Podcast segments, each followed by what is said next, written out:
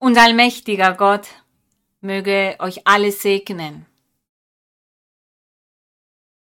Und auch heute sind wir hier wie verabredet. Hier sind wir alle zusammen und wie ich schon mehrmals sagte, ihr seid vielleicht zu Hause, aber dennoch nicht alleine. Ihr seid in Begleitschaft von Tausenden von Menschen, Tausende, die ebenso Gott loben wollen, die ebenso dem Weg Gottes folgen wollen, die sich wünschen, immer Gott zu erfreuen. Fühlt euch daher nie alleine, auch der Herr ist nämlich an unserer Seite. In einem Psalm steht ja, dass der Herr der Schatten zu unserer Rechten ist. Ja, er ist der Schatten an unserer Seite. Und heute mit fröhlichen Herzen, mit einem aufrichtigen Herzen möchten wir bereit sein für das Wort Gottes, um dazu zu lernen. Nicht nur zu lernen, sondern das dann auch in der Praxis anzuwenden. Und wir möchten Gott loben, Gott ehren mit dem, was wir lesen werden, indem wir über sein Wort nachsinnen. Und ich grüße auch ganz, ganz herzlich denn ich weiß, dass heute mehr Kirchen eröffnet wurden auf der ganzen Welt. Ich weiß nun auch, dass in Europa in mehreren Ländern die Kirchen bereits wieder öffnen. Dort sind die Brüder und Schwestern auch in der Kirche versammelt und die werden an der heutigen Predigt teilhaben. In Europa ist es jetzt ungefähr 17 Uhr, 17.30 Uhr und die Brüder und Schwestern sind dort versammelt, um hier mit uns zusammen Gott zu loben. Und wir sehen, Gott möchte uns helfen. Gott hat unsere Gebete erhört. Und er möchte auch, dass die Kirchen, die Gemeinden wieder wie früher funktionieren. Es ist nämlich ein so großer Bedarf. Es bedarf an dem Hände auflegen, die Gaben des Geistes. All das ist ein großer Bedarf unter den Menschen. Deshalb bitten wir Gott auch um seine Hilfe.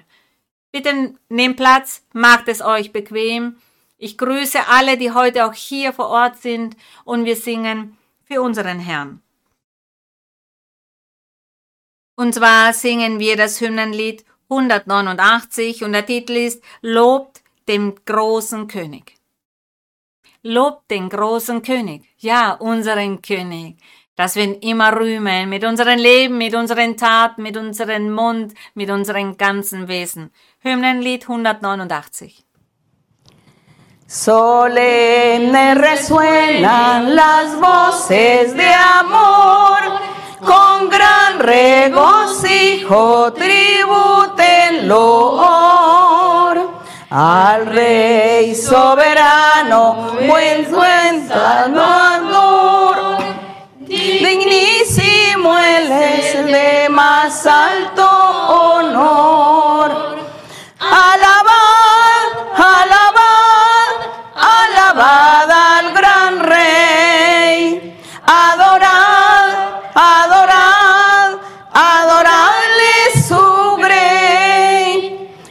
nuestro escudo, baluarte y sostén. El omnipotente por siglos, amén. Su amor infinito que lengua dirá y quien sus bondades jamás sondeará su misericordia no puede faltar. Mil himnos alaben su nombre sin par. Alabad,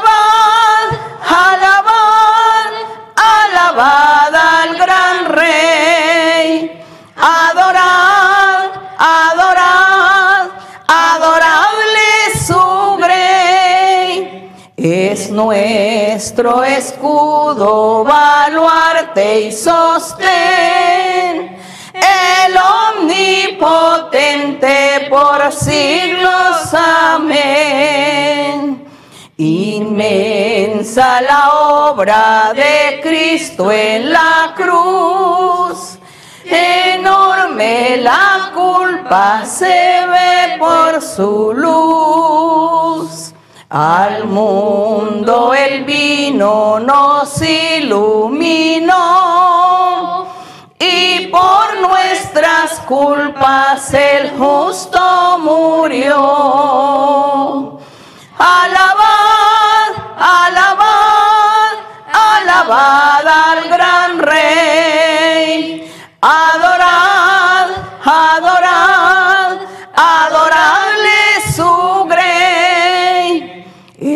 nuestro escudo, baluarte y sostén.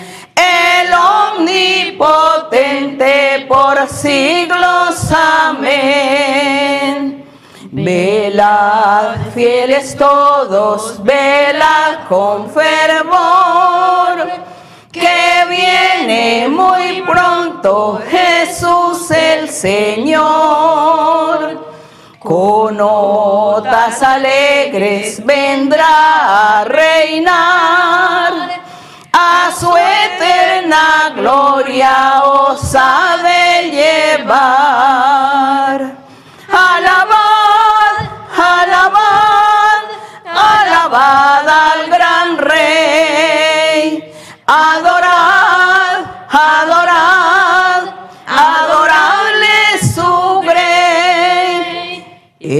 Nuestro escudo, baluarte y sostén. El omnipotente por siglos, amén. Gesegnet und gelobt sei der Name unseres Herrn und wir danken Gott.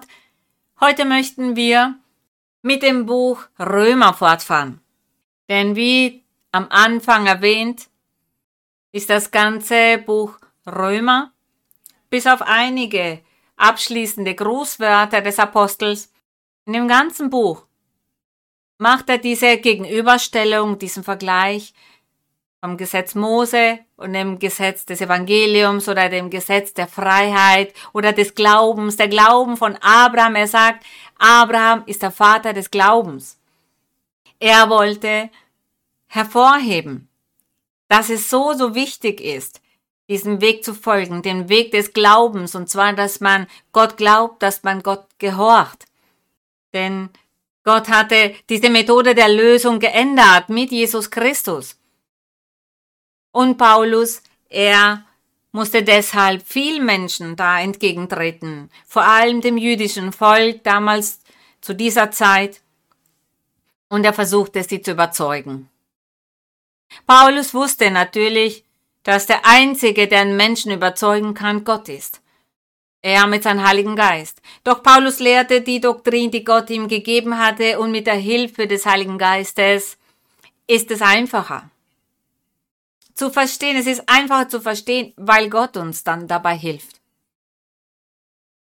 Es ist auch wunderbar zu sehen und wir schauen uns das heute an. Der Titel der heutigen Predigt ist nämlich Wir sollen der Sünde widerstehen. Genau das sagt der Apostel Paulus in dem Buch Römer damit sagt er, wir sollen uns von unserem Fleisch, unseren Körper nicht beherrschen lassen. Er sagt, wir müssen der Sünde, die in uns wohnt, widerstehen. Und heute sprechen wir von dieser Sünde, die in den Körper des Menschen wohnt. Die Sünde, die in den Menschen lebt. Wir werden nicht mehr sagen, in allen von uns, denn viele von uns haben diese Etappe hinter uns gelassen und wir werden nun beherrscht vom Heiligen Geist. Nun leben wir unter der Herrschaft des Geistes, gerühmt sei unser Gott dafür. Aber es gibt viele Menschen, die neu sind in der Kirche und die haben es vielleicht noch nicht ganz verstanden. Dazu lesen wir daher vorhin Exodus im zweiten Buch Mose. Die Brüder der Kirche, die Brüder und Schwestern kennen bereits diese Predigt, diese Lehre und um das immer wieder aufzufrischen, immer wieder zu wiederholen, das damit ihr zu richtigen Lehrern und Lehrerinnen werdet vom Wort Gottes. Und jene Menschen, die es neu sehen, die erst jetzt dieses Wort Gottes hören, die werden davon lernen. Deshalb weiß ich, keiner wird sich daran stören, dass wir das wiederholen. Die einigen von uns wiederholen es, andere lernen es zum ersten Mal. Zweite Buch Mose 20. Zweite Buch Mose 20. Gott hat den Menschen Gebote gegeben und von diesen Geboten entzweigen sich viele Satzungen, viele Regeln, die Mose dem Volk beibringen sollte. Gott sagte ja zu Mose, sagt dem Volk, sie sollen Gott mehr als alles andere lieben. Das allein bedeckt so viele andere Sachen, was der Mensch erfüllen muss, damit dieses eine Gebot erfüllt wird, Gott mehr als alles andere zu lieben. Es geht nicht nur darum zu sagen, ja Gott, ich liebe dich oder ja mein Herr, ich glaube an dich. Nein, das ist es nicht. Gott mehr als alles andere zu lieben bedeutet ganz vieles. Und es würde sehr viel Zeit in Anspruch nehmen, um jeden einzelnen Punkt, der dazugehört, zu erwähnen, um dann zu sagen, man liebt Gott mehr als alles andere. Und als Gott daher sagte, ihr sollt am Sabbat nicht arbeiten, am Sabbat keinerlei Arbeit leisten. Er wollte, dass dieses Gebot erfüllt wird. Denn wer dieses Gebot erfüllt, liebt somit Gott. Als Gott sagte, du sollst nicht stillen, damit sagte er, liebt Gott. Und zwar genau damit, dass man nicht stillt. Denn wenn man Gott gehorcht, dann liebt man dabei Gott mehr als alles andere. Und in Kapitel 20, wir lesen ganz schnell, als Gott die Gebote erteilte, und von diesen Geboten entzweigen sich ganz viele kleine Satzungen und Regeln. Viele Details entspringen daraus. Und die Menschen glauben manches Mal, das ist doch etwas so Einfaches. Manche sagen, ich töte nicht, ich stille nicht. Ich mache niemanden etwas böse, daher lebe ich in Rechtschaffenheit vor Gott.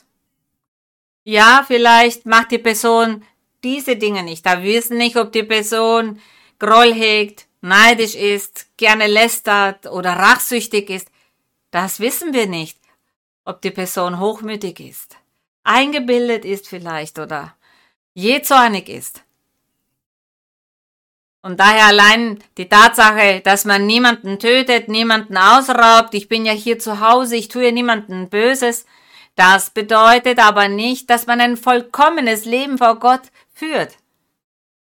Sicherlich macht die Person auch Fehler mit diesen verborgenen Sünden, Dinge, die nicht mit dem Auge zu erkennen sind. Deshalb ist es so wichtig, dass wir lernen. Deshalb ist es so wichtig, was wir verändern müssen, um Gott zu erfreuen. Und damit somit dieses Gebot erfüllt wird in unserem Leben, und zwar Gott mehr als alles andere zu lieben. Wenn ihr sagt, ich möchte Gott mehr als alles andere lieben und Dazu muss ich lernen, wovon ich ablassen soll, was ich tun soll oder was ich nicht tun soll, um dann zu sagen, ich erfülle dieses Gebot. Und dazu muss man die Bibel lesen, denn da lernen wir. Dann sagen wir, das werde ich tun, das werde ich nicht tun.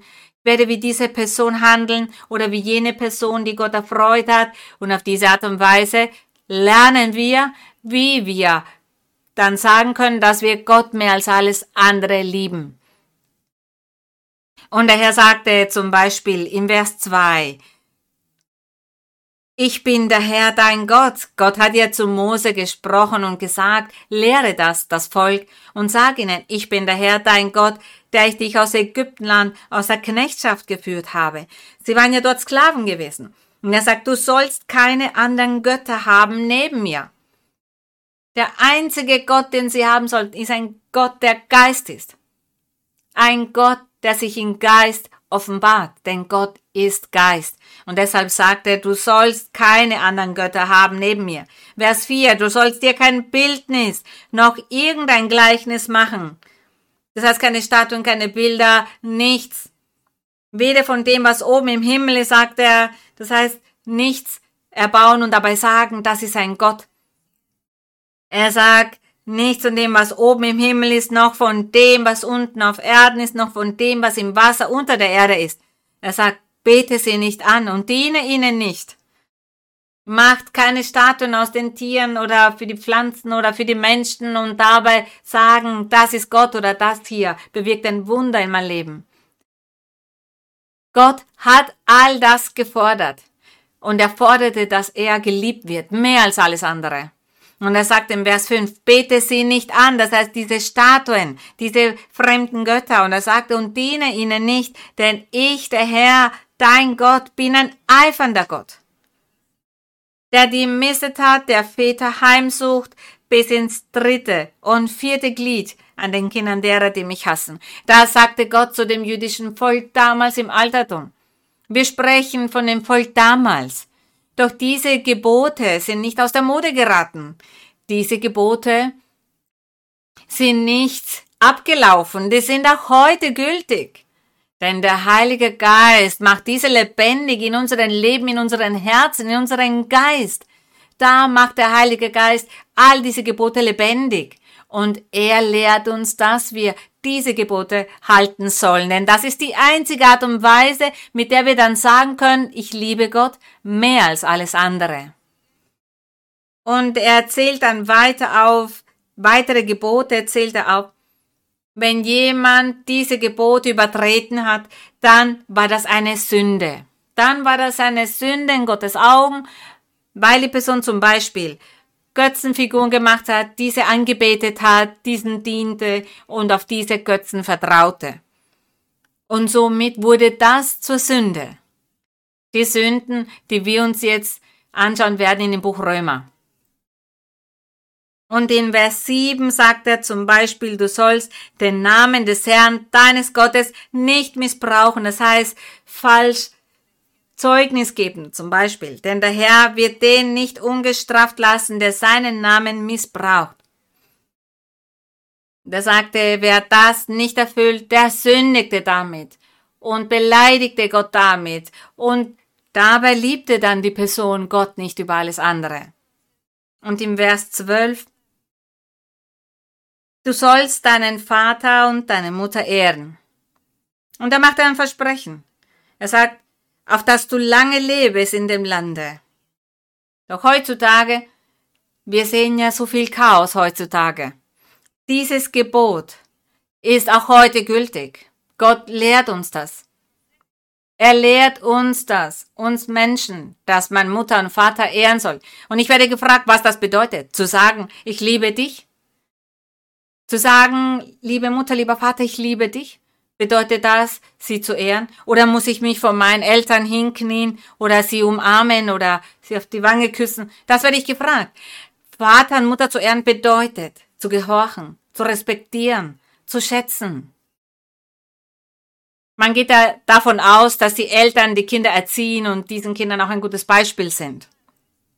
Wenn aber die Eltern, wenn Eltern beginnen zu sündigen, das Böse tun vor Gott, und dann Kinder haben, welches Beispiel geben sie dann ihren Kindern? Dann sind sie kein Beispiel für die Kinder. Dann sind sie kein gutes Zeugnis für die Kinder. Und die Kinder werden vielleicht dann widerspenstig und töricht und sagen, meine Eltern sind böse und somit werde ich auch böse sein. Und da sie böse sind, bin ich auch böse und somit wende ich mich von ihnen ab.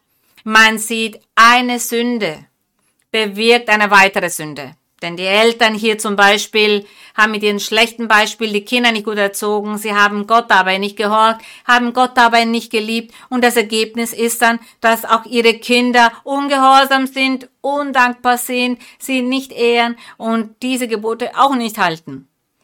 Und dann lebten alle damit in Sünde. Die Eltern lebten in Sünde und die Kinder genauso. Weil weder die einen noch die anderen sich dem Willen Gottes unterworfen haben, um dieses wunderbare Gebot des Herrn zu erfüllen. Doch wenn wir den Weg Gottes kennenlernen, wir, wir sagen ja von uns, dass wir bereits ein neues Leben führen. Wir lebten früher vielleicht in Sünde, wo wir unsere Familie vielleicht, wo wir alle in Sünde waren. Und wir haben vielleicht schlechte Beispiele gesehen und erfahren und erlebt, und heutzutage sind wir aber auf dem Weg des Herrn und der Herr, er lehrt uns, der Heilige Geist dringt in unser Leben ein und somit haben wir ein neues Gewissen. So denken wir anders. Dann sagen wir, man muss die Gebote Gottes halten, um Gott zu erfreuen. Und somit werden wir dann auch zu guten Eltern werden. so dass zum Beispiel, wenn dann die Kinder geboren werden, dann haben diese Eltern bereits die Gottesfurcht, weil sie im wahren Evangelium des Herrn sind. Und diese beginnen ihre Kinder zu erziehen und diesen ein gutes Beispiel zu sein. Und somit werden sie dann Kinder haben, die respektvoll sind, die ihre Kinder schätzen, die ihre Eltern auch respektieren. Und diese Kinder werden dem Beispiel der Eltern folgen, dem Beispiel, und zwar, dass sie Gott folgen und ebenso gute Taten vollbringen. Und so fortlaufend, wenn diese Kinder dann auch auf dem Weg Gottes bleiben, werden auch diese eines Tages zu guten Eltern werden. Und dieses herrliche Gebot wird somit erfüllt sein. Und wenn die dann Kinder haben, werden auch diese dieses Gebot erfüllen, und zwar Mutter und Vater zu ehren. Wir können die Probleme nicht an den Zweigen versuchen zu lösen, was man sagt, was die Blüten sind eines Baumes. Nein, man muss bei der Wurzel ansetzen. Man muss mit der Erkenntnis Gottes beginnen und von dem Bösen ablassen. Zuerst lernen, was ist richtig, was ist falsch, was muss ich tun, um Gott zu erfreuen, damit ich dann den anderen Menschen auch geben kann. Genau dies, das war die Frage von einigen in Bezug auf dieses Gebot. Denn die Eltern beschweren sich manches Mal über die Kinder und sagen, ach, der, mein Kind hat mich geschlagen.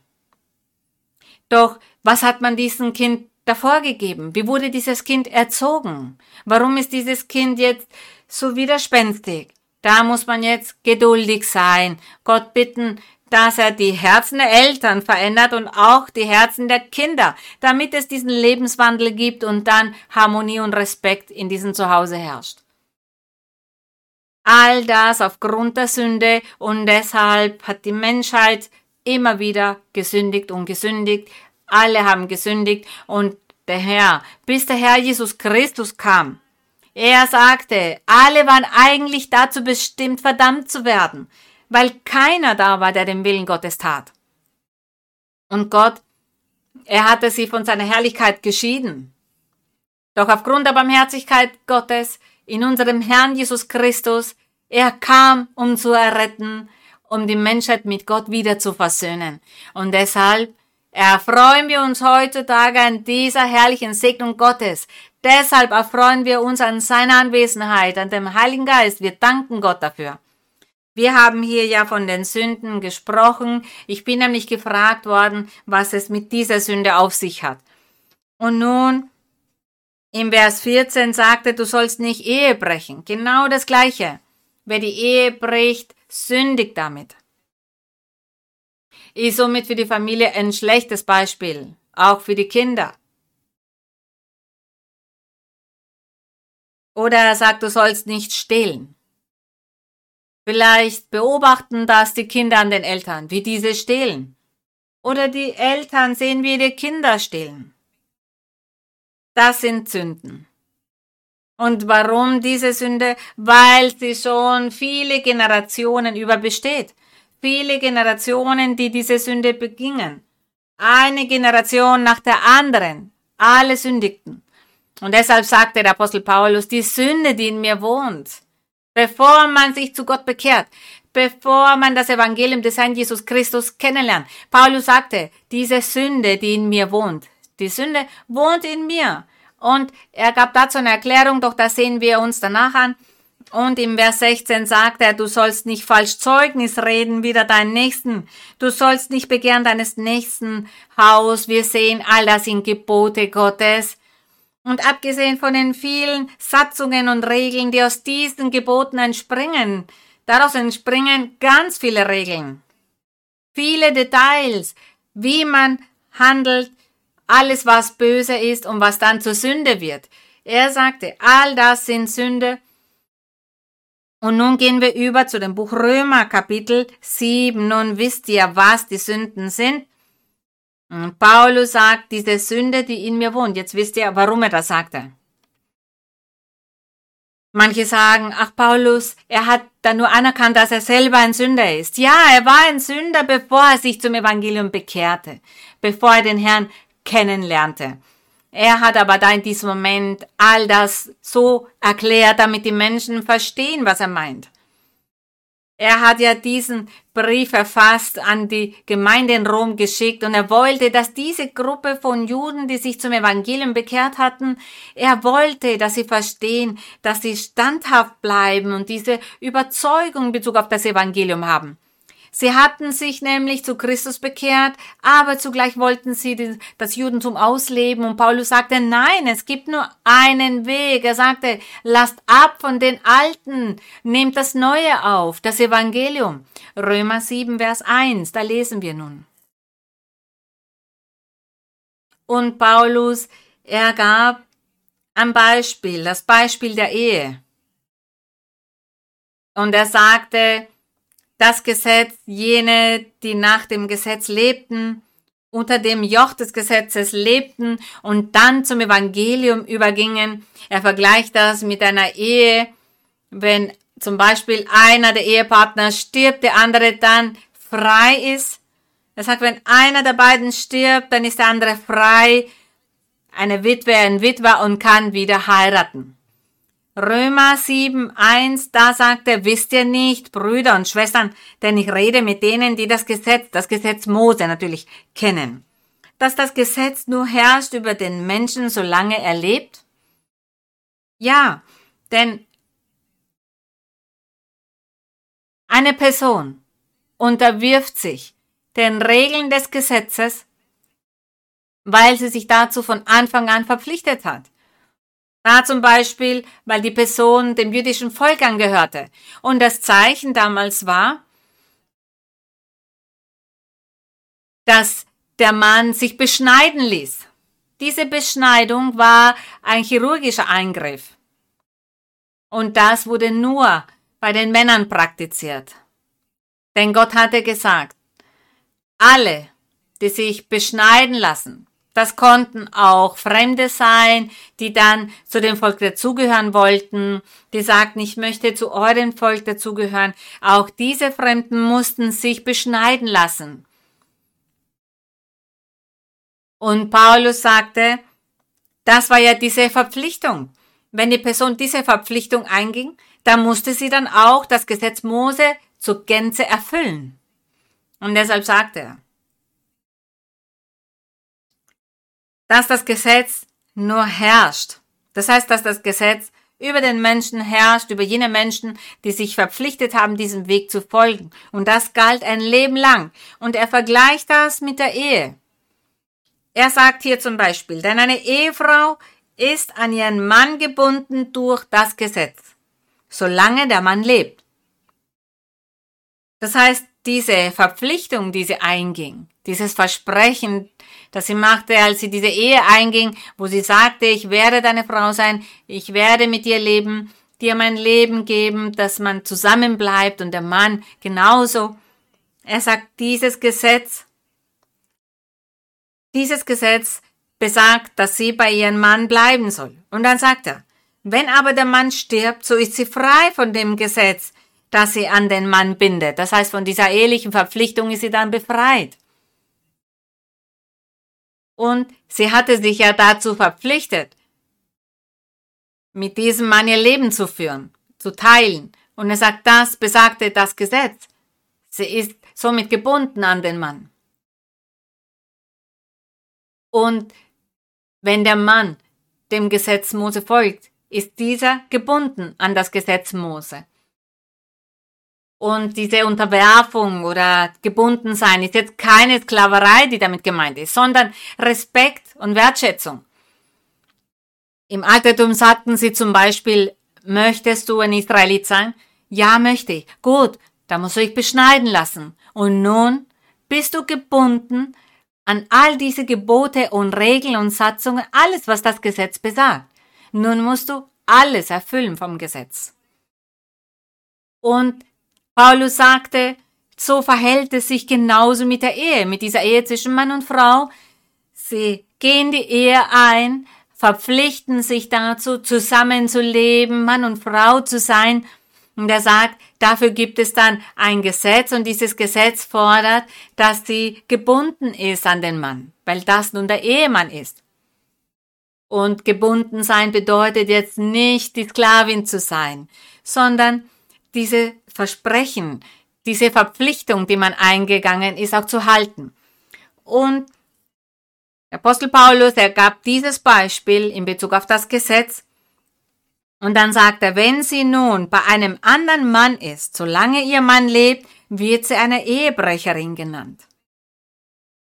Wenn aber ihr Mann stirbt, so ist sie frei vom Gesetz. Das heißt, von dieser ehelichen Verpflichtung ist sie dann befreit, so dass sie keine Ehebrecherin ist, wenn sie bei einem anderen Mann ist, weil der andere gestorben ist. Somit wurde sie befreit von diesem Gesetz. Und er sagt, so ist es auch mit dem Gesetz Mose. Dieses Gesetz ist gestorben. Als das Gesetz Mose lebendig war, bis Christus, bis dahin waren alle an dem Gesetz Mose gebunden. Und wer auch nur einen Buchstaben davon nicht erfüllte, zum Beispiel, dann ist diese Person ein Ehebrecher oder begeht Fehler vor Gott oder lebt in Sünde vor Gott, wenn das nicht erfüllt wird. Doch als dieses Gesetz starb, wann ist es gestorben? Am Kreuz. Jesus Christus. Er hat einen neuen Bund geschlossen. Diesen schloss er mit dem Vater. Und er sagte, das Gesetz ist nun annulliert. Keiner wird nunmehr durch das Gesetz die Erlösung erlangen alle waren ja eigentlich durch das Gesetz selbst verdammt worden. Doch von dem Herrn an würde dieses neue Zeitalter der Erlösung, das Evangelium beginnen, und zwar da sollte man dann glauben an den Erlöser, an den Herrn Jesus Christus, der Gott selbst ist, der der Sohn Gottes ist. Und er ist diese neue Methode der Erlösung. Nun ist es nicht mehr das Gesetz Mose, sondern nun ist es so, dass der Heilige Geist in den Herzen der Menschen kommt, um diese Leben zu verändern und damit sind dann die Menschen in der Lage, Gott zu erfreuen. Das für jene, die glauben.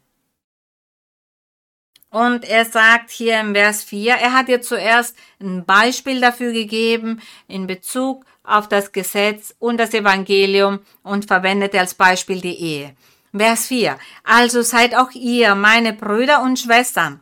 Und er sprach hier zu Juden, die, zum, die sich zum Christentum bekehrt hatten. Und er sprach aber auch zu den Heiden, die sich zum Christentum bekehrt hatten. Und er sagt, meine Brüder und Schwestern, dem Gesetz getötet durch den Leib Christi. Das heißt, sie sind dem Gesetz gestorben durch den Leib Christi. Dieses Gesetz sollte nicht mehr in den Leben der Menschen gegenwärtig sein. Er sagt, das Gesetz ist gestorben. Das Gesetz war nicht dazu in der Lage, die Sünde zu nehmen, doch der Heilige Geist kann das tun. Und er sagt, so dass einem anderen angehört. Wir lesen nochmals Vers 4. Also seid auch ihr, meine Brüder und Schwestern, dem Gesetz getötet durch den Leib Christi, so dass ihr einem anderen angehört, nämlich dem, der von den Toten auferweckt ist. Das heißt, sie gehörten nun nicht mehr Gesetz an, sondern Christus an, der von den Toten auferweckt ist, damit wir Gott Frucht bringen. Frucht bringen war zuallererst Reue und Buße tun und ein rechtschaffenes Leben vor Gott zu führen. Hier mit dem Evangelium, das ist die Frucht, von der der Herr sagt, ihr könnt nun Frucht bringen. Davor konntet ihr mit dem Gesetz keine Frucht bringen. Vers Nummer 5. Denn als wir im Fleisch waren, er sagt, wir waren im Fleisch, ja, das war so. Denn sie lebten ja nach dem Gesetz Mose, nach dieser Herrschaft, da war alles physischer Art. Viele physische Dinge mussten erfüllt werden, und zwar zur Gänze erfüllt werden, um damit Gott zu erfreuen. Alles war physischer Art und daher ist es selbstverständlich, dass der Körper des Menschen sich gar nicht verändern konnte. Die Person hörte zwar, ja, so und so soll ich es tun, aber ich schaffe es nicht. Gott sagt zum Beispiel, man soll zu der Stiftshütte ein Lamm bringen, das unbefleckt ist, das vollkommen ist, das soll ich hinbringen. Doch Nein, dieses unbefleckte Lamm möchte ich nicht als Opfergabe dorthin bringen, sondern ich kann es ja verkaufen. Das heißt, mit so kleinen Sachen haben sie gesündigt, Gott beleidigt, weil sie diese Regeln dann nicht erfüllten. Diese Regeln, die Gott gelehrt hat mit seinen Geboten. Das heißt, die Person lebte in der Sünde. Und das sagte er. Sie lebten im Fleisch. Der Apostel Paulus sagte, all diese Menschen, sie waren dem Gesetz unterworfen. Und sie lebten somit im Fleisch. Denn sie haben all diesen Begierden des Fleisches, das, was sie begehrten, dem nachgegeben. Sie haben danach gelebt. Sie haben gesagt, das werde ich tun, das, das werde ich das gegen das tauschen. Alles haben sie gemacht, wie sie wollten, so wie das Fleisch ihnen vorgab. Das taten sie, doch dabei haben sie Gott nicht erfreuen können. Das war für sie zu schwer. Das meinte er, dass sie im Fleisch lebten. Und er sagte, also im Fleisch waren, wenn er das sagt, dann wissen wir, es bedeutet unter dem Gesetz Mose leben. Unter dieser Herrschaft vom Gesetz Mose leben. Diese lebten nur im Fleisch. Sie lebten nach dem Fleisch. Das heißt, sie haben nur versucht, physische Regeln zu erfüllen. Zum Beispiel ist bis um diese Uhrzeit danach nicht mehr und so weiter. Das sind materielle Regeln. Das bedeutet, im Fleisch zu leben. Und manche zum Beispiel hatten großen Hunger, konnten nicht fasten. Und es wurden Fastenzeiten erfunden, was Gott nie gelehrt hat. Denn das Fasten, was im Altertum steht, ist anders. Doch die Menschen wollten es sich bequem machen, weil ihr Körper gar, nicht in der Lage dazu war, so lange zu fasten. Und dann sagten sie, gut, fasten wir am Tag und am Abend essen wir ganz, ganz viel und dann können wir am nächsten Tag wieder fasten. Doch wen betrügen sie damit? Gott und sich selbst. Und deshalb sagt man, im Fleisch zu sein. Die Gebote vom Gesetz Mose nennt man das Fleisch. Das, was der Körper, was das Fleisch wollte, das taten sie. Und der Apostel Paulus, er sagte, jene, die im Fleisch lebten, damit gab er zu verstehen, jene, die unter der Herrschaft vom Gesetz Mose leben, die leben nach dem Fleisch. Das heißt, die geben ihren eigenen Begierden, ihren eigenen Verlangen, dem Verlangen des Fleisches, geben diese nach. Den Vers 5, da werdet ihr das dann besser verstehen. Da steht ja, denn als wir im Fleisch waren, nun wisst ihr, was es bedeutet, im Fleisch zu sein. Jene, die im Fleisch lebten, jene, die diese physischen materiellen Dinge erfüllten, um Gott zu erfreuen, doch sie konnten es nie zu Gänze erfüllen. Und er sagt, da waren die sündigen Leidenschaften. Brüder und Schwestern, wir müssen auch etwas anderes bedenken. Wir lesen heute das, wir lernen das, doch der Apostel Paulus, er hat hier eine Gegenüberstellung gemacht von dem Gesetz Mose und dem Evangelium. Von dem Wort des Herrn Jesus Christus, was bedeutet, ihm zu glauben, seinen Weg zu folgen. Und deshalb ist es wichtig, dass wir das ganz klar verstehen. Denn vielleicht sagt jemand, ich bin doch nie Jude gewesen. Ich war immer zum Beispiel Katholik. Gut, das sind die Heiden. Die Heiden, da gehört das dazu. Und was haben die Heiden getan, um Gott zu erfreuen? Dennoch hat jemand ihnen sagen müssen, um Gott zu erfreuen, musst du das und dies machen. Und somit ist es das Gleiche im Fleisch leben. Und er sagt, denn als wir im Fleisch waren, da waren die sündigen Leidenschaften, die durchs Gesetz geweckt wurden, kräftig in unseren Gliedern, so dass wir dem Tode Frucht brachten. Ja, wegen der Ungehorsamkeit. Und all den Geboten waren sie ungehorsam. All diesen Anweisungen Gottes haben sie nicht gehorcht und somit führte das alles zum Tod. Und vergesst nicht den Vers, den wir in den Psalmen gelesen haben. Gott suchte nach einem, der seinen Willen tat, und er fand nicht einmal einen. Vers Nummer 6, da lesen wir weiter. Nun aber sind wir vom Gesetz frei geworden. Das heißt vom Gesetz Mose. Ich sage das immer dazu für jene, die noch neu sind. Er sagt, nun aber sind wir vom Gesetz Mose frei geworden und dem gestorben. Für dieses Gesetz sind wir gestorben was uns gefangen hielt, so dass wir dienen im neuen Wesen des Geistes und nicht im alten Wesen des Buchstabens. Er sagt, so dass wir dienen im neuen Wesen des Geistes, des Heiligen Geistes. Und er sagte ja weiter, und nicht im alten Wesen des Buchstabens. Und das ist das Gesetz Mose.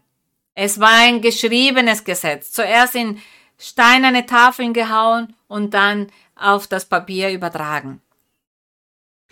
Er sagte deshalb, so dass wir dienen im neuen Wesen des Geistes und nicht im alten Wesen des Buchstabens.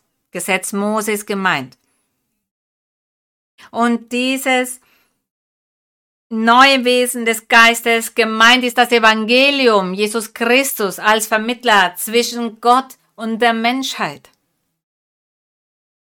Und der Heilige Geist, als, er, als der Herr zum Himmel aufstieg, da sandte er den Heiligen Geist, damit dieser mit jenen Menschen ist, die sich zu Gott vom Herzen bekehrt haben.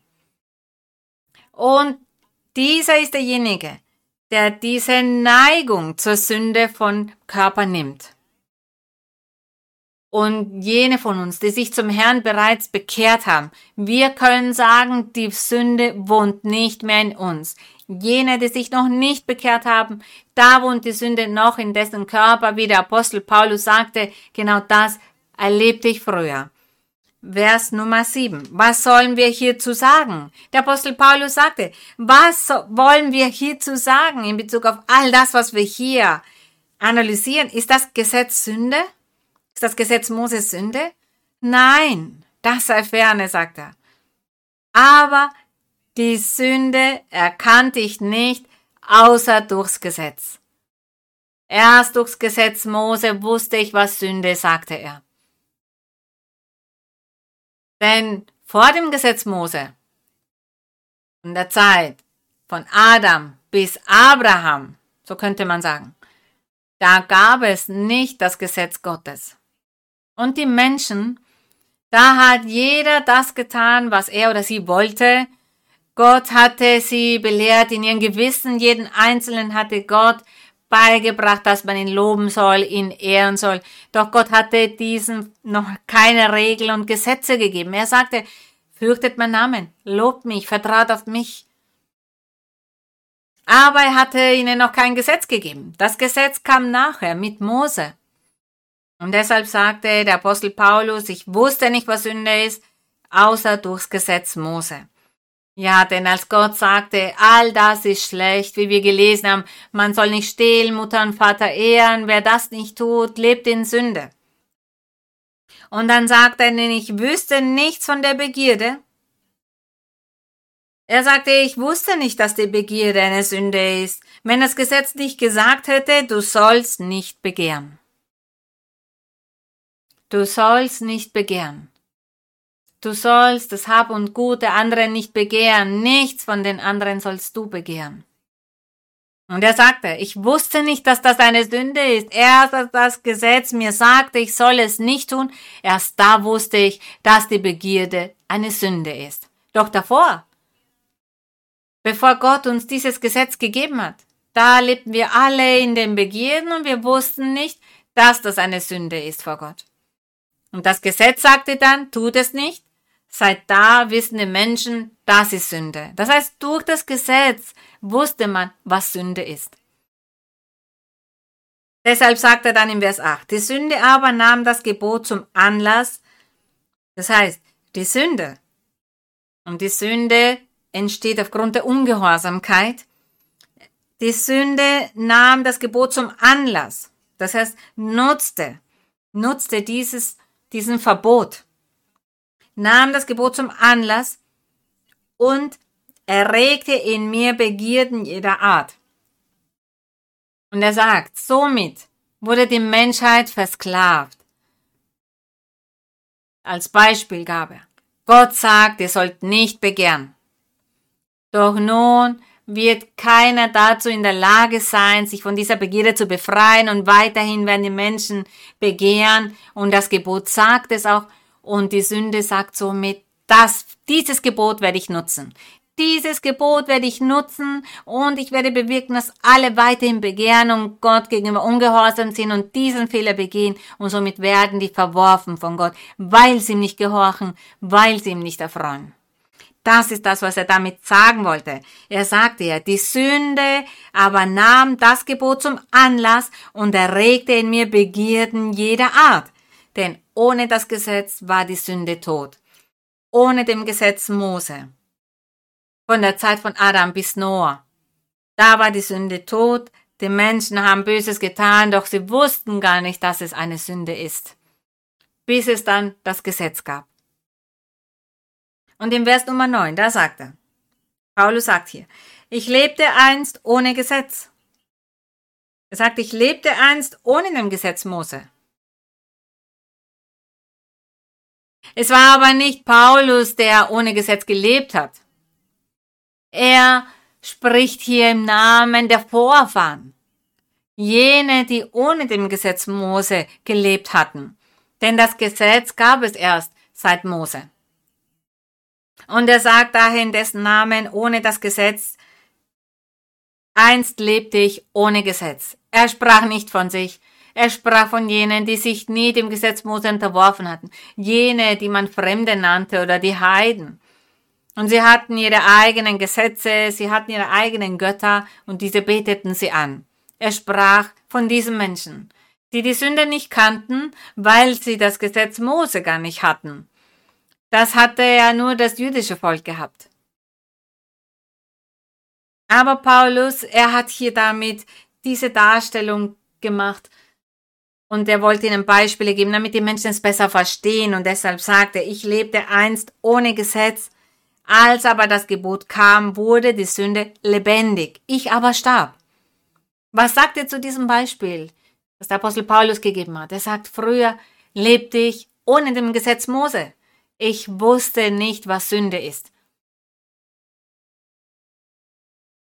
Und dann sagt er, als aber das Gebot kam, das Gebot, das dies und jenes verboten hat, zum Beispiel nicht stehlen, dann bin ich gestorben, weil die Person es ja gar nicht verhindern konnte, sondern die Person hat gestohlen und sich Gott widersetzt, ist dieser Sünde verfallen und somit für Gott gestorben. Denn jene, die in der Sünde leben, die Sünde ausüben, diese sind tot für Gott. Bitte, das solltet ihr wissen. Das ist auch bis zum heutigen Tag so. All jene, die in der Sünde leben. Diese sind für Gott tot. Diese beobachtet Gott von der Ferne. Und Gott sagt, ich kenne dich nicht. Bis zu dem Tag, wenn du in deinem Herzen bereit bist und mich suchen möchtest, dann wird Gott anders vorgehen mit diesen Menschen in seiner Barmherzigkeit. Aber die Menschen sind tot für Gott, weil die Sünde den Menschen umbringt. Und er sagt, ich aber starb und so fand sich, dass das Gebot mir den Tod brachte, das doch zum Leben gegeben war. Und er sagt, dieses Gebot, das Gott gegeben hatte, und zum Beispiel als er sagte, du sollst nicht stehlen, und wenn ihr all diese Gebote erfüllt, sagte er, werdet ihr das ewige Leben erlangen. Und Paulus sagte, und so fand sich's. Ich habe entdeckt, dass dieses Gebot, das Gott uns gegeben hat, um das ewige Leben zu erlangen, dieses Gebot wurde für mich zum Tod, sagt er. Er sagte, dass das Gebot mir den Tod brachte. Ja, natürlich. Jene, die das Gesetz gebrochen haben. Jene Gesetzesbrecher, für diese wurde dieses Gebot vom Gesetz zum Tod. Als sie keine Gebote hatten, war alles in Ordnung. Sie waren keine Gesetzesbrecher. Sie sagten, ich wusste ja gar nicht, dass das Sünde ist. Doch mit dem Gesetz kam der Tod für die Menschen, nicht physischerweise, sondern ihre Seele zu sterben, um sie von der Anwesenheit Gottes zu entfernen, zu trennen. Ich hoffe, ihr habt sicherlich Römer schon gelesen und ihr habt darum gebeten, dass wir hier im Buch Römer lesen sollen. Und ihr sagt es, einiges haben wir nicht verstanden. Zum Beispiel hier im Vers 10. Ich aber starb, so fand sich's, dass das Gebot mir den Tod brachte, das doch zum Leben gegeben war. Warum? Weil er die Gebote nicht erfüllen konnte. Und das galt für all jene, die unter dem Gesetz Mose waren, unter dieser Herrschaft des Gesetzes Mose waren. Sie sagten, wir können es nicht erfüllen, somit lebten sie in Sünde und somit waren sie tot für Gott, im geistlichen Sinne. Vers Nummer 11. Denn die Sünde nahm das Gebot zum Anlass und betrog mich und tötete mich durch das Gebot. Er sagt, die Sünde nahm das Gebot zum Anlass, dieses Gebot, die Gebote, die sehr streng waren, und er sagt, und betrog mich und tötete mich für die Anwesenheit Gottes, tötete mich für Gott durch das Gebot. Vers 12. So ist also das Gesetz heilig. Das Gesetz Mose sagt, er ist heilig. Und das Gebot ist heilig, gerecht und gut. Warum? Weil es ja aus dem Mund Gottes kam. Diese Gebote kamen aus dem Mund Gottes. Gottes Finger haben es in Stein eingemeißelt. Deshalb sagt er, das Gesetz ist heilig, das Gebot ist heilig, gerecht und gut. Und wer ist dann schlecht? das Fleisch, die Sünde, diese Neigung, dieses, diese Begierden, dieses Verlangen, der Teufel, das sind die Bösen. Vers Nummer 13. Ist dann, und da stellt er eine Frage, ist dann, was doch gut ist, mir zum Tod geworden? Er sagte ja, das Gebot, das Gesetz ist heilig, gerecht und gut. Und dann sagte, ist dann, was doch gut ist, mir zum Tod geworden? Ja, wegen der Ungehorsamkeit. Und dann sagt er, da sei ferne. Das, was gut war, ist nicht zum Tod geworden. Was den Menschen den Tod brachte, war die Ungehorsamkeit, sich vom Teufel verleiten zu lassen, von diesem Fleisch, von den Schwächen des Fleisches verleiten zu lassen. Das führte die Menschen zum Tod. Nicht, weil dieses Gebot, das von Gott gegeben war, böse ist. Nein, es ist heilig, gerecht und vollkommen. Doch das Fleisch war schwach und ließ sich von der Sünde verleiten, das in dem Menschen wohnt, diese Neigung, dieses Verlangen nach der Sünde. Vers 13, da lesen wir weiter. Er sagt, ist dann, was doch gut ist, mir zum Tod geworden, das sei ferne. Sondern die Sünde, auf dass sie als Sünde sichtbar werde, hat mir durch das Gute den Tod gebracht, auf dass die Sünde über alle Maßen sündig werde durchs Gebot.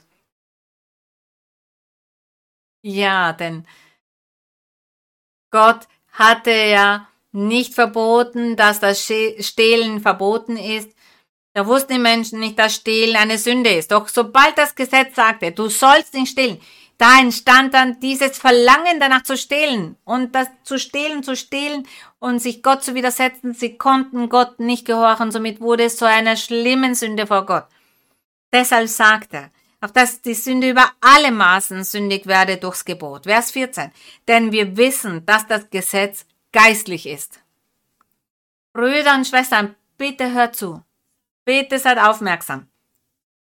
Er sagte, wir wissen, dass das Gesetz geistlich ist, denn Gott ist derjenige, der das Gesetz gegeben hat. Es war sein Geist, als er zu Mose sprach. Das heißt, das Gesetz Mose ist geistlich. Deshalb sagt es ist heilig. Es ist perfekt. Doch der Mensch, die Materie, der Mensch hat das zum Bösen werden lassen, zur Sünde werden lassen. Somit war es ein Widerspruch. Doch das aufgrund der Neigung zu den Schwächen, zu den Schwächen des Fleisches, zu, wegen der Neigung zur Sünde. Und wir werden uns dann ansehen, was Gott hier anbietet. Augenscheinlich ist es ungerecht, dass das den Menschen passiert ist, dass die Menschen so mit der Sünde verfallen sind und nicht die Kraft hatten, die Gebote des Herrn zu halten, zu erfüllen, die doch perfekt sind. Vers 14. Denn wir wissen, dass das Gesetz geistlich ist, ich aber bin fleischlich unter die Sünde verkauft. Denn ich weiß nicht, was ich tue. Denn ich tue nicht, was ich will, sondern was ich hasse. Das tue ich. Genauso ist es. Auch heute haben wir das Beispiel, zum Beispiel eines Drogensüchtigen. Der Drogensüchtiger weiß, dass das schlecht ist, was er tut. Er weiß, dass das seine Gesundheit schädigt, dass das die Familie leiden lässt, dass alle deshalb leiden. Auf psychische Weise, auf physische Weise. Das verursacht Krankheiten und vieles mehr. Der Drogensüchtige weiß das sehr gut. Doch er kann es nicht verhindern, weil sein Fleisch ihn dermaßen geschwächt hat und ihn so beherrscht, und dass deshalb diese Person ein Sklave davon ist. Und das Fleisch verlangt danach, verlangt danach. Und die Person verzweifelt. Und in der Verzweiflung nimmt er dann diese Droge, obwohl er weiß, dass das etwas Schlechtes ist. Der Dieb weiß, dass das schlecht ist, dass es falsch ist zu stehlen, er weiß, das ist etwas Böses. Und er weiß, zu jeder Zeit kann ihn die Polizei erwischen oder die Eigentümer oder jene Menschen, die er ausrauben möchte oder jemand kann ihn verletzen oder ihn erschießen. Der Dieb weiß, dass er den Tod in diesem Moment ausgesetzt ist, weil er sich in eine Gefahr begibt. Er weiß, er möchte stehlen, aber er begibt sich auch einer Gefahr aus. Doch diese Sünde, die der Mensch, der Dieb in sich hat, dieses Verlangen zu stehlen, erlaubt es nicht. Und deshalb macht er das. Und dann sagt er, ich setze mich jeder Gefahr aus, egal was passiert, ich muss es tun. Genau das möchte dieser Vers 15 aussagen. Denn ich weiß nicht, was ich tue, denn ich tue nicht, was ich will, sondern was ich hasse, das tue ich. Wie viele Menschen sagen, ich möchte nicht trinken. Es gibt Menschen, die sich so stark betrinken, dass sie zu Alkoholikern werden. Die sind dann ständig betrunken. Und wenn sie dann in nüchternen Zustand sind, sagen, ich möchte nicht mehr. Und die schwören der Familie, dass sie das nicht mehr tun werden. Versprechen der Ehefrau, den Kindern, dass sie es nie wieder tun werden. Sie sagen, nein, ich werde mich ändern. Ich werde nicht mehr trinken. Ich möchte nicht mehr alkoholsüchtig sein ich tue meine Familie etwas Schlechtes, mir selbst tue ich etwas Schlechtes, nein, ich werde es nicht tun. Doch dann macht die Person es wieder. Das Fleisch beherrscht diesen, diesen Menschen. Die Sünde in diesem Menschen, diese Neigung, sich zu betrinken, beherrscht diesen Menschen und zwingt ihn dazu, da weiterzumachen. Und dann vergisst er, was die Folgen davon sind und tut es wieder. Das heißt, dieser Mensch tut, was er nicht tun möchte. Das ist die Sünde. Das ist das, was die Sünde bewirkt, die in den Leben in den Körper der Menschen wohnt. Wie viele Sünden gibt es? Viele. Wie viele Sünden sind in einer Person? Sicherlich viele. Wir nehmen nur Beispiele. Diese Sünde ist in den Menschen und somit erfüllt sich dieser Vers. Er sagt, denn ich weiß nicht, was ich tue, denn ich tue nicht, was ich will, sondern was ich hasse, das tue ich. Das, was ich nicht tun möchte, das tue ich.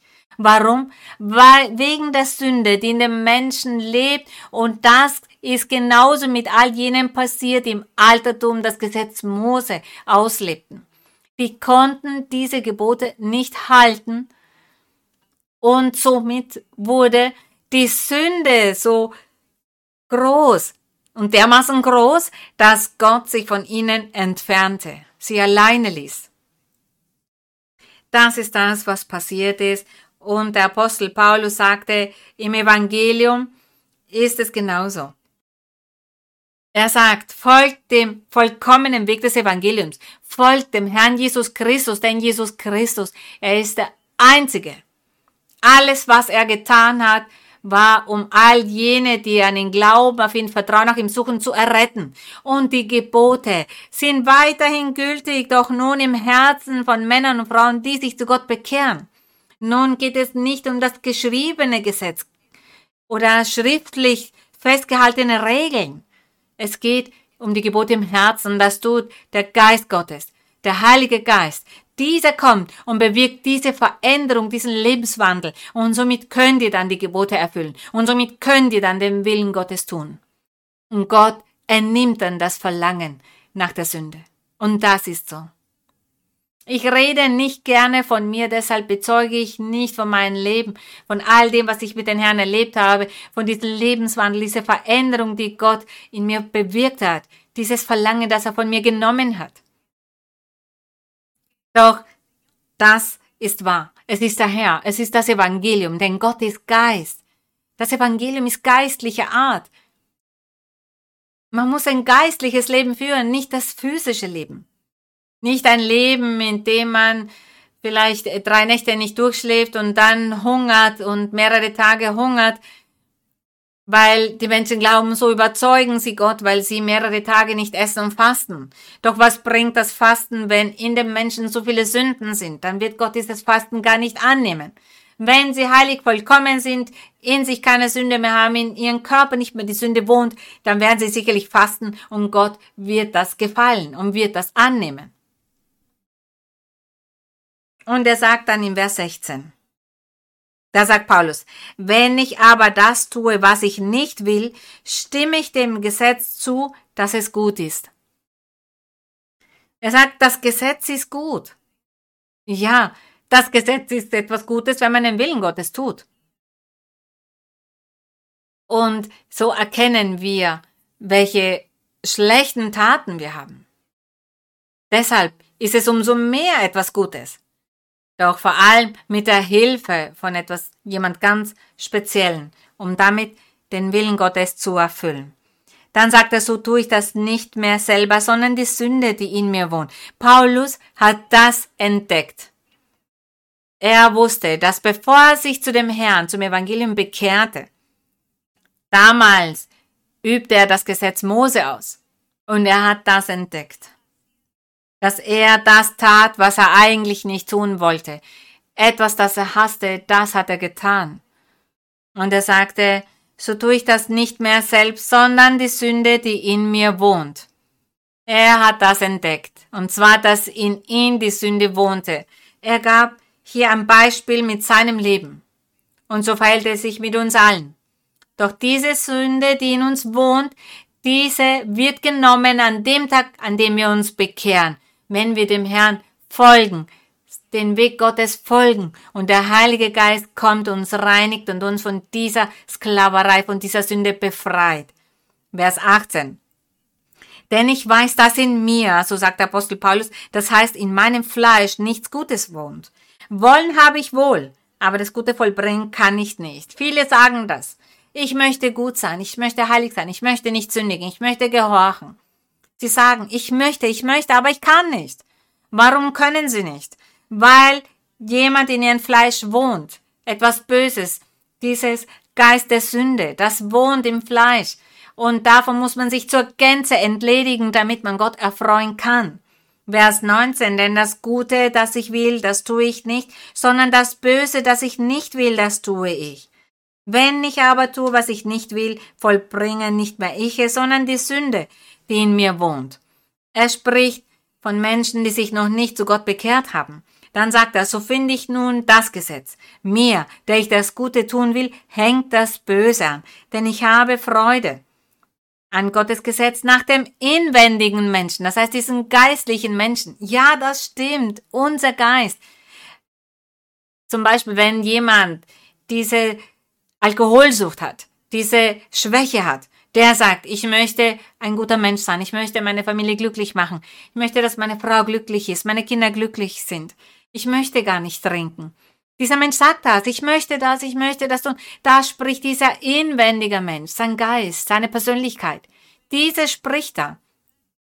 Doch wenn dessen Fleisch aufbegehrt, weil die Sünde in diesem Menschen lebt, dann sagt er, nein, ich, mich verlangt nach dem Alkohol, ich möchte es tun. Ich muss trinken, ich muss trinken. Ich möchte mich betrinken. Alkohol trinken, sagt er.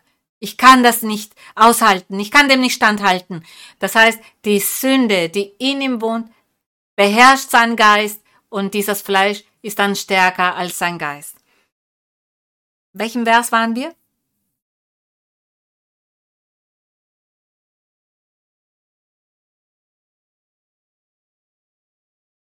Das heißt, ihr wisst nicht genau, wo. Seid ihr aufmerksam, Brüder und Schwestern? Ich glaube, ihr schon, aber die Brüder und Schwestern hier leider nicht. Er sagt in Vers 20. Wenn ich aber tue, was ich nicht will, vollbringe nicht mehr ich es, sondern die Sünde, die in mir wohnt. So finde ich nun das Gesetz. Mir, der ich das Gute tun will, hängt das Böse an. Denn ich habe Freude an Gesetz, an Gottes Gesetz, nach dem inwendigen Mensch. Das Beispiel habe ich dazu gegeben. Es ist unser Geist. Daher, wenn ihr nochmals diesen Vers lest, nicht verwirren lassen. Und dann sagt er, ich sehe aber ein anderes Gesetz in meinen Gliedern, das widerstreitet dem Gesetz in meinem Verstand und hält mich gefangen im Gesetz der Sünde, das in meinen Gliedern ist. Ich elender Mensch, Wer wird mich erlösen von diesem Leib des Todes? Dieser Leib des Todes ist die Sünde, die in den Menschen lebt. Doch Paulus, er gab hier ein Beispiel. Er spricht, als ob er selbst das erlebte, aber er sprach eigentlich von anderen Menschen, denn er hatte sich bereits bekehrt, er hatte bereits Freude an Gott und hatte auch die Gaben des Geistes. Er ist ein Mann Gottes gewesen, aber er wollte, dass alle verstehen, deshalb hat er sich selbst als Beispiel genommen. Und Vers 23, da sagt er, ich sehe aber ein anderes Gesetz in meinen Gliedern. Was sah er? Die Sünde, die Sünde, die in den Menschen lebt. Und er sagt, das widerstreitet dem Gesetz in meinem Verstand. Welches ist das Gesetz in seinem Verstand? Sein inwendiger Geist. Diese Auffassung, die er von Gott hat. Unser Geist, unser Gewissen. Dass wir Gott haben, dass wir ihn erfreuen wollen, dass wir das Gute tun wollen. Doch mein Fleisch lässt es nicht zu. Ich kann es nicht. Mein Fleisch erlaubt mir das nicht. Das meint er. Und er sagt, das widerstreitet den Gesetz in meinem Verstand hält mich gefangen im Gesetz der Sünde, das in meinen Gliedern ist. Ich elender Mensch. Wie viele sagen nicht wohl den gleichen Satz? Die sagen genauso, ich elender Mensch, wer wird mich erlösen von diesem Leib des Todes? Das heißt von dieser Sünde, die in mir wohnt. Wer befreit mich davon? Sagen die Drogensüchtigen, die Alkoholsüchtigen, die sich gerne betrinken, die stehlen, die töten, die vergewaltigen, die morden. Wenn sie dann bei klaren Verstand sind, denken sie sicher darüber nach und sagen, warum tue ich das? Warum tue ich den Menschen Böses? Warum tue ich ihnen Böses? Warum? Ich möchte das nicht tun. Das sagt der inwendige Mensch in der Person.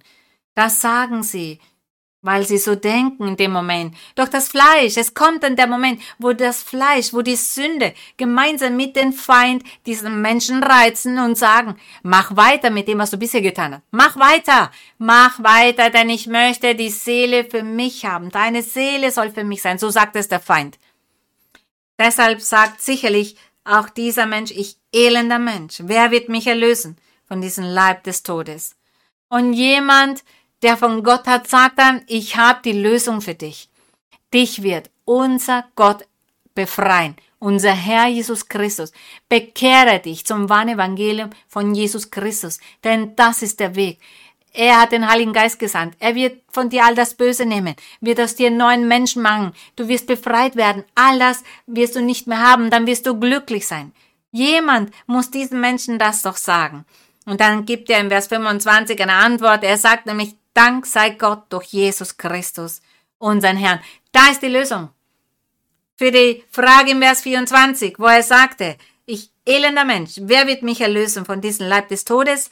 Jesus Christus. Er sagt, Dank sei Gott durch Jesus Christus. Er ist die Lösung für alles und für alle. Und dann sagt er weiter, da kehrt er zu dem vorigen zurück und sagte, für jene, die in der Sünde leben, die noch mit der Sünde in sich, die in diesen Menschen wohnt, leben. Und er sagt, so die nicht nun, mit dem Verstand, das heißt mit dem Verstand, mit unserer Mentalität, mit unserem Gewissen, dieser geistliche Körper, den ich habe, dieser geistliche Körper, mit dem ich eines Tages vor Gott treten muss, dieser geistliche Körper sagt, ich diene Gott oder ich möchte Gott dienen. Ich möchte Gott erfreuen. Ich möchte das Gute tun. Ich möchte meine Familie glücklich machen. Ich möchte ein eigenes Heim haben. Ich möchte alle Menschen, die mich kennen, glücklich machen. Sie sollen glücklich sein. Wegen meines Beispiels, wegen meines Zeugnisses. Das möchte mein inwendiger Mensch. So sagt er das. Aber mein Fleisch, er sagt aber mit dem Fleisch, dem Gesetz, der Sünde dient. Deshalb sagt er, ich elender Mensch. Warum? Weil er mit dem Fleisch dem Gesetz des Todes diente und er ließ sich von diesem Gesetz beherrschen und dieser Mensch tut dann das Böse. Doch wenn der Mensch Jesus Christus folgt, dann wird er oder sie zu einem Menschen, der dann sagt, so diene ich nun mit dem Gesetz, mit dem Verstand dem Gesetz Gottes. Gerühmt sei Gott. Wir alle sollen unseren Gott dienen. mit diesem Verstand, mit diesem inwendigen Menschen, der in uns ist, diese inwendige Person, diesen Geist, den Gott uns gegeben hat, mit der Intelligenz, die Gott uns gegeben hat. Lasst uns damit Gott dienen und beherrschen wir dieses Fleisch. Lassen wir uns nicht von diesem Fleisch beherrschen. Es gibt andere, die lassen sich davon beherrschen. Die denken daran, das Gute zu tun, aber lassen sich von ihrem Fleisch beherrschen und tun den anderen Böses und bewirken somit Leid. Daher die Einladung, dem einzigen Weg zu folgen, den es gibt, Jesus Christus. Er ist der Weg, er ist die Wahrheit, er ist das Leben. Gelobt und verherrlicht sei unser Gott, und daher lade ich alle dazu ein, dass wir uns zu Gott bekehren. Lassen wir uns nicht von diesem physischen Körper beherrschen, sondern von dem geistlichen Körper, der in uns ist. Und dieser möchte immer, dass wir rechtschaffen sind, vollkommen sind und dass wir den Willen Gottes tun. Gottes Segen für alle. Nun möchten wir zu Gott beten. Und betet auch zu Gott. Sagt ihm, er möge euch helfen und euch befreien, damit ihr von dieser Sklaverei der Sünde euch befreien könnt, die in euch ist, in eurem physischen Körper auch ist. Bittet Gott um Hilfe. Bittet Gott um diese Fröhlichkeit. Lasst ab von der Törigkeit, von der Eigensinnigkeit. Bittet Gott um die Freude. Er wird es euch geben. Allmächtiger Gott. Heiliger Vater. Gelobt und verherrlicht sei dein Name. Gesegnet seist du für alle Zeiten und alle Ewigkeit. Verherrlicht seist du, mein Herr.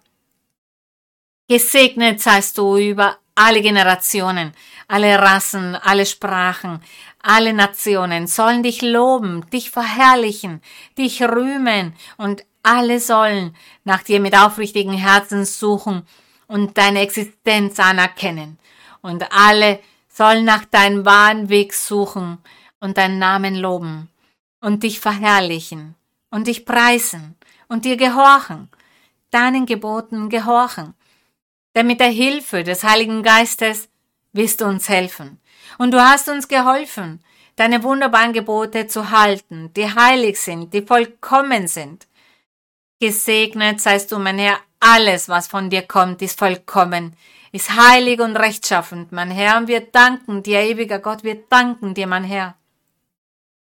Ich danke dir, mein Herr, im Namen Jesus Christus, deines Sohnes. Ich danke dir. Und Vater, ich bitte dich auch um Barmherzigkeit, sei barmherzig den Menschen gegenüber. Wir beten nun für die Bedarfe, die wir haben. Es gibt viele Menschen, die im Krankenhaus sind. Es gibt viele Brüder und Schwestern der Kirche, die im Krankenhaus sind aufgrund von diesem Virus. Und ich bitte dich, mein Herr, strecke deine Hand aus, heile sie, beschütze sie, bewahre sie, gewähre ihnen weit eine weitere Lebenschance, damit sie nach dir suchen und dir dienen. Mein Herr, erhöre auch die Gebete ihrer Familien, erhöre die Gebete, heiliger Vater. Hier stehen wir vor deiner Anwesenheit und wir verkünden deinen Namen. Wir predigen von deiner Liebe und deiner Barmherzigkeit. Wir predigen deine Doktrin. Hier sind wir, damit die Menschen erfahren, dass es einen mächtigen Gott gibt, der über alle Zeiten lebt und herrscht. Ein Gott, der die Gebete erhört. Ein Gott, der barmherzig ist. Danke, mein Herr. Danke, heiliger Vater, für dieses Privileg, das wir genießen, und zwar, dass wir diesen wunderbaren Weg finden durften. Ich danke für alle Menschen, die du auserwählt hast. Hilf uns immer weiterzumachen, deine Gebote einzuhalten. Im Namen Jesus Christus bitten wir dich um all das. Und mein Herr, ich bitte dich auch, du mögest viele Menschen befreien, die gebunden sind aufgrund von Hexereien und Zaubereien und die gequält werden von bösen Geistern, die gequält werden ihnen zu Hause, auch des Nachts. Befreie sie. Sei gnädig, Vater, denn du bist unser Vater. Wir danken dir im Namen Jesus Christus darum. Die Lobpreisung sind für dich von nun bis in alle Ewigkeit. Amen. Gelobt sei Gott. Nun singen wir das Chorlied 146. brillando y luchando por Cristo el Señor, velando y orando, soldados sin temor, siempre andando y hablando con nuestro Salvador, viviendo siempre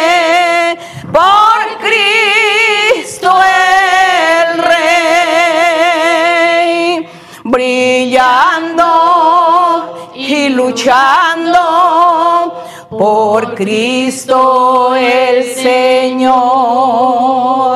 velando y orando, soldados sin temor, siempre andando y hablando con nuestro Salvador, viviendo siempre por Cristo el Rey. Gesegnet und gelobt sei unser Herr. Vielen, vielen Dank, meine lieben Brüder und Schwestern. Und ich danke auch allen anderen Menschen, die heute hinzugekommen sind. Herzlichen Dank. Einen ganz besonderen Gruß an alle, an den Pastoren der Kirche Gottes Ministerium Jesu Christi International. Ich grüße alle. Gott möge immer bei euch sein, euch unterstützen, meine lieben Pastoren. Und auch alle Brüder und Schwestern, die heute hier vor Ort sind. Gott segne auch euch. Vielen Dank und bis bald. Und für die Kinder viele Küsschen. Für euch alle eine ganz kräftige Umarmung. Vielen Dank.